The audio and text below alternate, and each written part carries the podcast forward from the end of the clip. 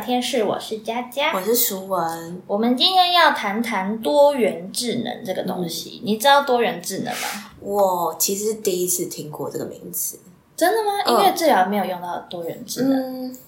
很少。对，很少用听到这个东西，嗯，大部分人都是听到九大气质嘛。对，多数是这但是在样，哦，所以其实多元智能在教育领域可能算是一个蛮常听到的名词。嗯，我想大家可能在呃很多补教界都有看过所谓的多元智能全脑开发，类似这种用词，就是有广告，对广，告用词。嗯然后，因为其实以往我们做的智力测验，嗯，就是好像就是来评断这个人的智商高，就好像是这个人代表等于聪明。嗯但是其实，嗯、渐渐的随着时代的演变，发现其实 I Q 不等于聪明。I Q 其实大多是偏向逻辑啊、嗯空间啊，还有一些记忆能力或图像。其实有一些特定的领域比较被涉略到，嗯所以它的 I Q 的指数其实不等于你这个人的所有能力的指数。是，嗯，然后后来出现了一个学家叫做 Howard Gardner，他是一个哈佛的教授，嗯。然后他就研发出了一个呃新的理论——多元智能理论。嗯。Howard Gardner 他还有就是想要表达，其实聪明不只是一个形式，所以他发展出这个所谓多元智能理论，叫做 Theory of Multiple Intelligence，缩写就是 MI。对，这个 keyword 应该就可以找嗯到相关学习，没错，所以这些智能有不同的面向，去组成了你这个人的能力。嗯嗯嗯所以这个东西其实是在教育界里面有被广泛运用到。哦，嗯呃，我刚刚讲的 Howard Gardner 这个多元智能之父呢，他有几个观点，就是他希望每个人都要知道，大家其实都有九大智能这九个领域的能力，但这其实就是程度的不同。嗯然后这些智能其实是平等的，嗯，也是不分好坏，就有点像我们的九大气质，它就是向度不一样。然后你也可以透过探索去成长。嗯但是这些多元智能其实也可能一个智能里面会用不同的方式去呈现。嗯，等一下呢，我们会一一的做详细的介绍。这样听起来感觉就是九大呃九大气质讲的是技能 skills，对，然后应该说气质是个性的评断，对智能是能力的评断。我觉得我现在讲可能也太绝对了，但是嗯其实有一点硬要这样子分的话，其实气质就是你对事物的刺激的反应度或者是处理方式，就嗯是嗯个性、表现行为。嗯但是智能，我觉得可以算是你的各项领域的能力指数。因为我这样听起来感觉，因为刚刚你不是讲 I Q 这个东西嘛？对，我觉得也许 I Q 这个东西，呃，其实在讨论的是一个人的嗯学习能力，对，它不代表他很很聪明，但也许他的学习能力很强。对，可以这么说，可以这么说，嗯。就是 I Q 算是判断逻辑或是记忆力，嗯，嗯，或是空间向度。对，因为我有一个我有一个感觉是，比如说像呃有一些真的很聪明的人，比如说我们假设举例来说，像学医的人，嗯，他可能在一段时间就可以处理很大量的资讯，可能处理很大量的文献，去找到很很多相关的文献，然后去把这些文献做整理。嗯，这就是他们就是呃很厉害的地方。对。可是你刚刚讲到了一个关键字，就是你觉得很聪明的人，譬如说学医，这句话其实就有问题，因为。你就是刻板印象，或许会觉得医生啊、律师啊，或者是什么那些高阶所谓的工作工作阶层比较高的人，他们等于聪明。但是我问你一个问题，你觉得运动员不聪明吗？那你觉得就是画家不聪明吗？或者是什么什么领域？各个领域他们的佼佼者，他们都有不一样的能力。但是我们现代人或许会觉得，呃，就会因为薪水的阶级而把这些职业做了所谓的聪明度的分配。嗯你有想过这件事吗？可是应该是说聪明这个东西已经变成社会化的形容词。对，应该说大家其实对于聪明有一个形象的共识，嗯，但是这个多元智能其实就是要开始让大家去关注到，其实你有很多能力不一定是普通被定义为的聪明，但是那些能力也是很重要的。譬如说，好，我先直接来讲一下这九大智能是什么好了。嗯这九大智能目前的呃分类方式呢，就是语文智能，然后音乐智能，嗯逻辑数学智能，还有影像智能，还有肢体智能、人际智能、自知智能、那后面的自然智能，还有生命智能。好，简单的介绍一下，就是这九大智能的内容好了。嗯因为像是语文智能，就是你对于文字这些阅读、写作、口语表达很敏感，应该非常好理解吧？嗯就是文字类的，你是可以很快上手的，所以对于这些拼音、说故事啊、表达、文字创作，你可能是比较擅长的。嗯那第二个音乐智能就是你对于旋律啊、节奏啊、声音，或者是辨别音色，嗯或者是你喜欢唱歌、喜欢演奏、喜欢听音乐这类的活动，是比较有兴趣、比较能力比较好的，那就是音乐智能。那逻辑智能就是你喜欢把事情弄清楚、有条理的去做很多事情，然后你对于数学、数字或是呃电脑科技、逻辑类的东西是擅长的，嗯这是第三个逻辑智能。嗯那第四个影像智能就是，其实你对于设计啊，或者是画面呈现、想象力、照片，或者是脑海中视觉浮现的东西是比较敏感、比较快的，那就是影像智能。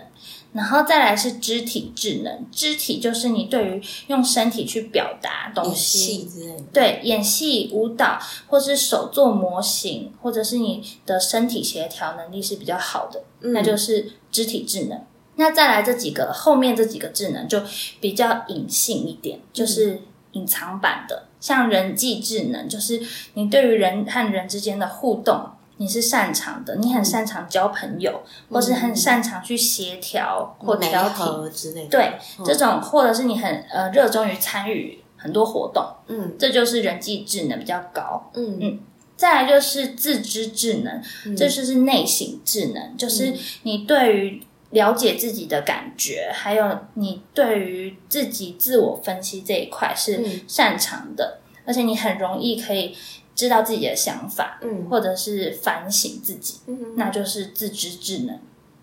那第八个智能是自然之能，就是你很喜欢去接触户外，或者是你喜欢园艺啊、动物啊、烹饪啊，或是对于环保议题你会有兴趣的，就是其实就是大自然的观察，嗯你是有兴趣的，就是自然之能。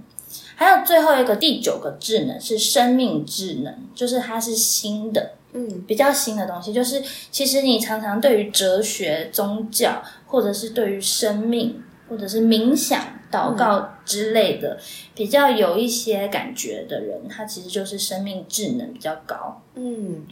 所以这样子简单的讲起来，大家可能对于语言逻辑那些东西的印象就是比较比较熟悉，对，比较熟悉，嗯。就会觉得哦，你语言能力好，或者是你逻辑能力好，好像等于聪明。嗯。但是有些智能是像自知智能，就是内省的，或是人际智能这些东西，就是比较隐性的，嗯，它或许不会在你的 IQ 测验上表现出来。我这样听起来，就是脑中已经有个画面，就很像就是之前不是在说，诶哪个神奇宝贝，然后它有一个那个能力图，金木水火土的那个，对对对，就是那个对，然后哪一个是多一些，哪个少一些，不知道大家有没有这个画面出现？对，哎，你讲出神奇宝贝就知道你的年纪了。好可怕！我不要，我要当数 宝码宝贝。可梦，好，好宝可梦，好可怕！好，大家应该可以开始有一点感觉，其实 I Q 就是我们以往的刻板印象的那些聪明真的指数，对，其实是有一些缺陷的。当然，就是对于这个九大智能，其实一定也会有某方面的缺陷。不是不会有任何一个理论是完全完美的吻合所有人性或者是变化这件事情，所以可能发生。对，可是呢，因为它其实这个智能，它也有一个很有趣的点，就是一件事一定会包含很多智能，一件事或一个人，然后呢，一个智能也可能会用不同的方式表现。像最简单，我刚刚说语言智能，嗯，它有包含写作、阅读或拼音等等非常多的东西。嗯但是，譬如说，或许有些人他就是擅长讲，他不擅长写，嗯嗯，所以他其实一个智能，他会有用不同的呃呈现方式表现出来。嗯所以你这个指数高，不代表就是你所有这一个智能全部都擅长。嗯嗯嗯，就像用我本身来讲，就是我 是音乐老师，在肢体智能上面，像我就也不是个运动天才，也是一个就是小时候体育课分数都很低的那种。但是我对于小肌肉的使用，就是钢琴演奏上。就是我们对于手部肌肉的运用一定会很擅长，比较灵活。对于一般人来讲，然后对于上半身的呃施力方式，我相信可能会比一般人来来说更灵活，嗯更敏感。嗯对，嗯，这让我想到就是，其实我不知道我这样讲对不对，但是我发现普遍学音乐的人的语言能力也很好、欸，嗯，对因为其实音乐和脑部和语言区是有相关的。对，因为大家其实如果有兴趣的话，可以去嗯、呃找找，譬如说音乐认知心理学这种名词，因为它其实跟神经科学有点像，就不是我们的专业。但我个人对这这方面领域很有兴趣，所以我有看一些书。嗯对，所以其实音乐你在学音乐的时候呢，跟你的语言区是息息相关的。嗯嗯大家可以换一个方式来想想看，嗯、反正我们现在有点离题了，不 没关系，换一个方式来想想看，就是其实你在讲话的时候嗯，也是有声调的，对对不对？其实我们我们在讲话的咬字，或者是我们在讲话的。呃，尤尤其是中文，我们有声调的这个不同，嗯这四个声调还有轻声，其实是跟旋律是有相关的。嗯有讲华语的人，其实对于音乐的所谓的绝对音感嗯是比较比例比较高的。嗯嗯嗯但是这个东西对于呃西方人，他们没有所谓的语韵的问题，所以他们的绝对音感的比例就会比较低。对你刚刚谈到音律的问题，我发现难怪我们学台语会非常困难，因为台语的就是音律更多啊，好像有八个音还是啊，还有什么广东话什么的，对对对，然后我就发现，就是我每次讲台语都很好笑，某认凳啊，对哦，然后就会被就是阿公阿妈在笑，你去长者治疗的时候就会被笑，没错。对。那我们现在就逐一来讲一下，每个智能可以透过什么样的方式去提升。嗯嗯好，第一个呢就是语文智能。那语文智能我们刚刚有提到，就是跟说话、倾听或是写作、阅读，还有背诵之类的有相关。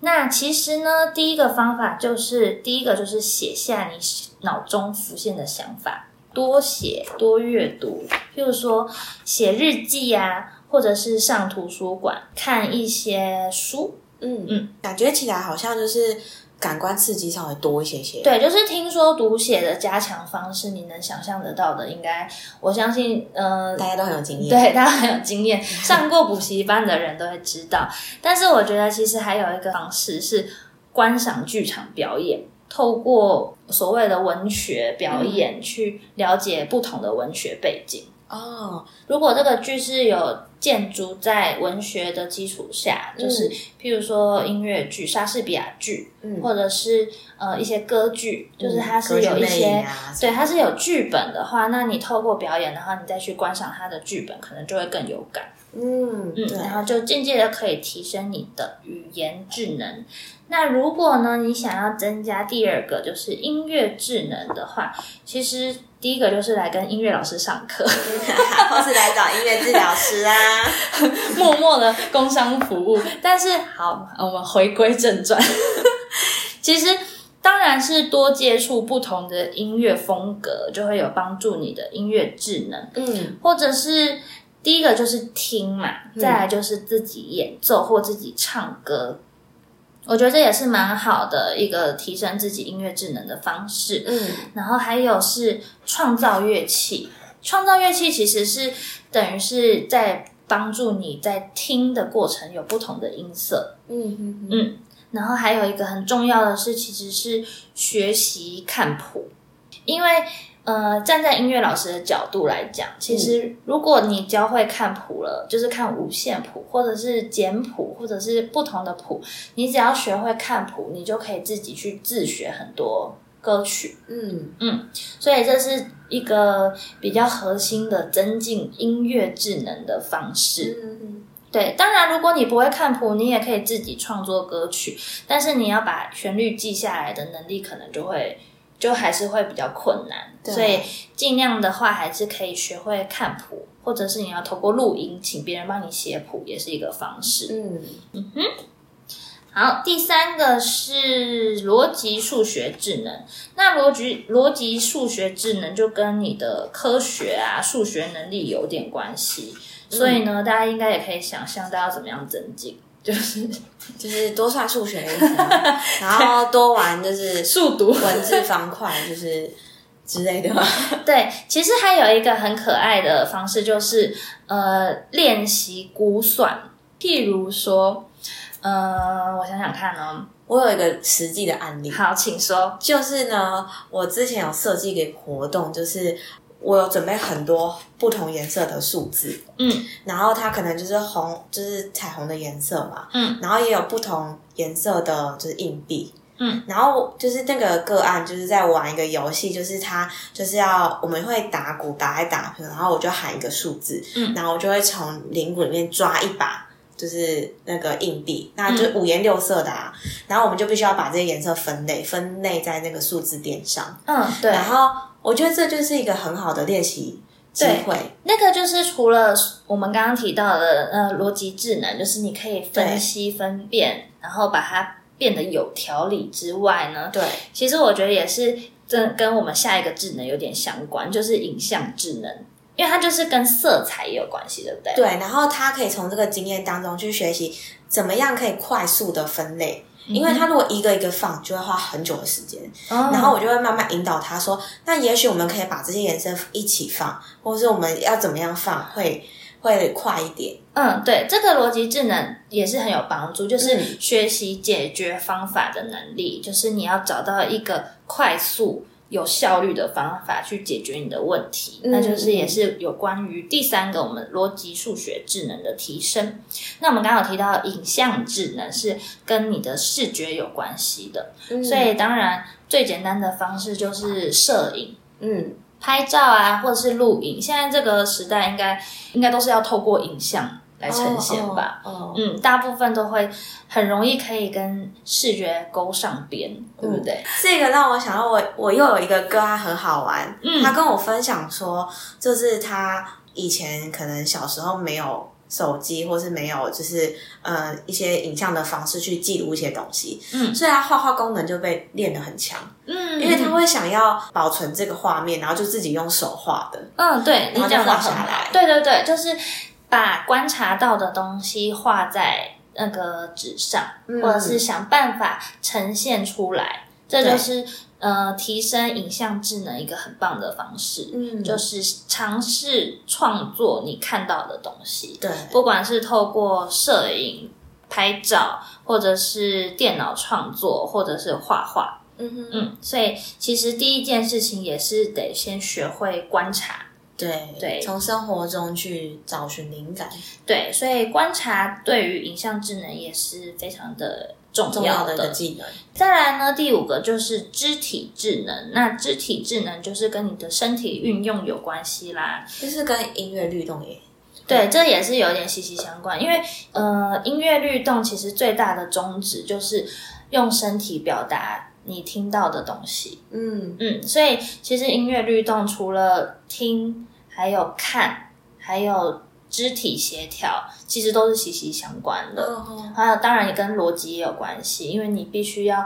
呃去分辨这个东西，譬如这个声音，譬如说是高或低，然后你用身体去表达。所以其实我觉得做一件事情一定都会有跟很多智能相关，甚至你会你需要唱歌的话，跟语言智能又有关系对，没错，所以呢，如果你想要增进你的肢体智能的话呢，当然就是练习你的手眼协调。那当然，除了跳舞啊那些大肢体之外呢，有些是表情，嗯。嗯，因为像是有些呃喜剧演员或者是他们是演员，他必须擅长用他的肢体去表现嗯。呃情绪，那这个肢体就包含你的你的五官，就是表情。所以其实练习除了你的大肢体之外，嗯，表情的练习也是蛮重要的。这让我想到一个，就是之前我读过了一个理论，是为什么 baby 他必须要家人很夸张的声音的改变啊，嗯嗯或者是脸部表情很多，才能吸引到他们的注意力。对，所以他们就是透过这样的状态去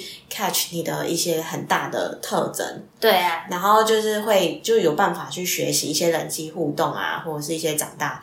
该该有的元素。对，因为其实大家如果知道五觉视听嗅味触，嗯就是我们有五个感官的方式。那其实还有一个第六觉，就是呃肌肉觉，嗯就是肌肉觉是透过你的肌肉不停不停的重复使用，嗯或者是就像你刚刚说的，baby 他需要看到很夸张的嗯呃的那些表现方式，然后他也会跟着模仿，模仿久了以后，肌肉觉就是你可以记忆和学习的一个方式。所以他这个智能就会提升。对，所以其实呃，肌肉觉就是跟他的呃肢体智能很有关系。对，因为是让我想到一个研究，就是嗯，小孩看到妈妈的脸，如果妈妈突然变成扑克扑克脸的话，嗯，他的反应会是什么？对，其实那个实验就是很明显的。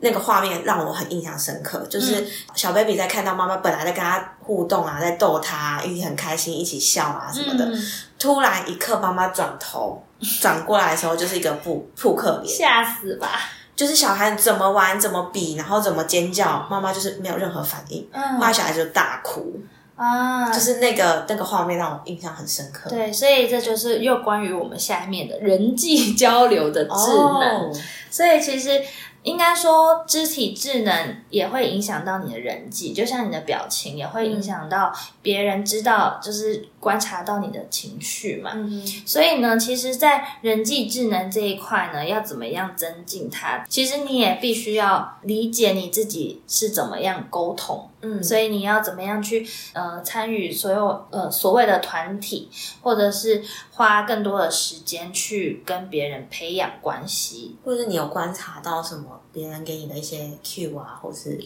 对，而且还有对，就像你刚刚说的，观察也是很重要，你必须要看。看懂别人的脸色，应该说阅读空气，对，就是对对对，在日本的那个有一个名词叫阅读空气嘛，就是你必须要会观察别人，然后也会有同理，然后你也必须要可以去引导别人，嗯哼，去照着你的方式，或者是你希望的方式去代理这个团体。对，嗯哼，所以其实人际关系智能，我觉得在现代社会真的蛮重要的，因为对，因为大部分其实都是团体活动。哦，处事圆融这件事情对，没错，所以呢，难。那下一个呢，就是我们的自省之能。那其实人际智能跟自省之能，我觉得又有点相关，因为其实人际是对外的嘛，就是你对外是怎么样表现你自己，怎么跟别人相处；对内，其实你也必须了解你在这样的相处过程，你的心情是什么，还有你表达自己的的心情是怎么样的方式，嗯或怎么样处理这些事情。是了解自己的感觉是这个自省之能很重要的东西。嗯，那要怎么样可以了解自己呢？这是真的很大的议题哎、我们现在也在在讲的，对，我们也还在了解自己。呃，其实像透过写日记啊，或是运动，或者是找人谈谈这种方式，都是可以间接的了解自己。对，或者从别人口中的评价，对，对，就是或者是透过一些艺术治疗，或者是欣赏，透过别的方式间接的去反省。其实我觉得自省透过艺术真的蛮蛮有效接的，嗯，对我也觉得，对，因为其实艺术的东西本来就是比较偏情感面的，而且它没有一个答案。嗯，当然我就是我不是艺术治疗师，所以我不好多说什么。但是我有个感觉，就是呃，认知功能越好的，从艺术治疗当中会更真的有办法更了解自己。嗯，对，因为像年纪太小，他可能画的部分是别人去解读，但他自己可能没有办法解读，但是一种表达没有错。嗯但是如果对于像就是真的是 baby，他可能连拿笔都不会，然后用手就是能力有限，对你你能了解的也会有限。对，然后如果是卧床的，就是长者的话，嗯，他根本就是躺在那边连。你可能只能看他的呼吸吧，对，对，所以他其实了不了解自己也无所谓，因为他其实行为上的限制就很多了。对，所以我觉得就是，当然我们不要这么极端，可能中间就是在徘徊的人，真的可以透过艺术的方式，更了解自己目前的阶段跟想法。对，然后还有一个很重要的是，必须要时常让自己安静，适时的给自己一个安静的空间，跟自己对话是需要的。嗯嗯我之前有看到一些，就是在推广每天可能就是冥想个十分钟，你的心灵的状态可能会处于比较稳定的状态。对，然后呢，记得要专注在呼吸，嗯，这是我之前学习的时候提醒大家腹式呼吸。对，之前在学习就是跟自己对话的时候，其实很多的老师就是说，其实冥想大家不要想的太困难。第一件事就是你专注在自己的呼吸，不要有别的想法，就这样。嗯，这是一件非常困难的事，一定会被外面的，比如说闹钟的声音啊，或者是其他对声音大概只要。两分钟。甚至一分钟不到，你可能就会有其他的杂绪、杂杂念出现，嗯就会想说，嗯，刚刚听到的是什么，或者啊，等一下要做什么，就会有一个很焦躁的感觉。所以其实得适时的放空自己，嗯，嗯，蛮重要的。再来呢是自然观察之能，那这个之能我相信大家应该也是很容易去理解，就是多多往户外走。然后呢，观察大自然的生物，不管是植物，或是动物，或者是书籍，或者是环保相关的议题啊，都是一个很好的观察自然的方式。真的就是去外面，然后感受，可能去山上就感感受人家分多金、啊，对我觉得还有一个很可爱的、很可爱的想法，就是不一定要去外面。其实你只要观察你的宠物或是你的小孩，哦真的哦、因为你是观察动植物嘛，你就是要观察一个所谓的生命，或者你有感兴趣的东西。因为像是家里，我相信家里如果有些人有养鱼、有养植物、有养动物，呃，不管是有没有生命，都、嗯都是就是泥土啊、石头啊这些东西，只要你看得到的自然形态，其实它就是你和自然的一个连接。嗯以前古典音乐的作曲家也常常要去大自然散步，去寻找灵感。嗯呃，其实走到自然里面，它就会提供你不一样的灵感，或者是影像智能的提升。嗯，对，所以其实大自然户外的活动是需要的。嗯嗯因为因为它是会间接的牵扯到你其他的智能的提升。嗯哼，那最后一个呢，就是生命智能。其实生命智能是也是一个蛮新的加入的东西，所以其实它跟哲学有点关系。就譬如说，好深奥哦。对这个这个智能，我得老实说，我可能也不是非常的熟悉。哦因为像是你常常如果在思考生命的意义是什么，譬如说上帝是不是存存在，嗯或者是真理是什么，或者人死后会有什么事情，或者是呃善与恶啊的那些议题，其实就是精神上的一些理念。这个就是跟生命智能有点相关，比如说嗯宇宙怎么生成的，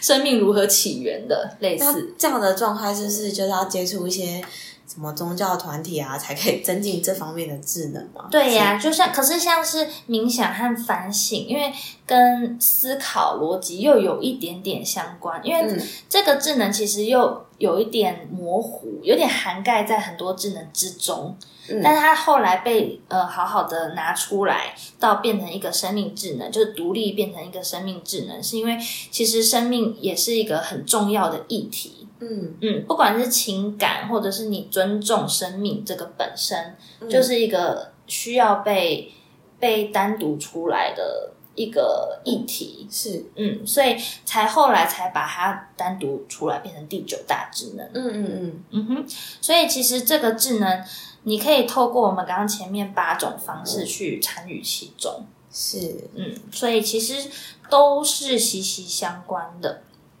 OK，那其实呢，有这九大智能，应该说每个人都有这九大智能，只是程度不不一样。嗯嗯，然后像来自我分析一下，哇哦，因为其实我觉得很有趣的是，音乐也会变成这个智能的其中一块，就是被独立分享出来，是因为音乐真的也是一个很重要的能力。嗯因为大家或许或许会觉得音乐就是一个才艺。现在如果你在呃学校念书的话，音乐课常常都会被牺牲来变成国音数的，呃的那些课程的、嗯的补充啊或什么的，就是它的时间常常被牺牲掉。嗯但是其实可以反过来思考一下，就是这是在九大智能其中一个，跟语言、跟逻辑、数学、跟影像等等的都是平等的智能。嗯所以音乐智能就像我们刚刚谈到，跟语言也有关系，嗯，所以音乐智能也是很重要的。其实我觉得前面谈到的这几个智能，我觉得给我的感觉是它就是有个结构的感觉。嗯比如，说语言，你在学的时候，你也是要要有一个结构去学它。嗯那音乐其实也算是一个蛮结构化的组成，比如说一个乐曲，或是对它的读休息或啊什么的。嗯，对，然后逻辑就是那个空间感跟嗯影像、这几个，我其实都觉得它蛮蛮结构的东西。对，就是有一个框架的感觉，嗯对不对？但是像我们刚刚提到，我觉得后面几个智能，像人际啊、自省职能啊、自知啊那些，就是自然生命、那些，就是很抽象的东西。对但是其实也很重要。回到我们今天原本的话题，就是其实 I Q 没有办法代表这个人的全部，嗯这是一定的。然后在很多的不同的面相都可以呈现你这个人的优缺点或者是能力。那这些能力也都是没有办法被定义成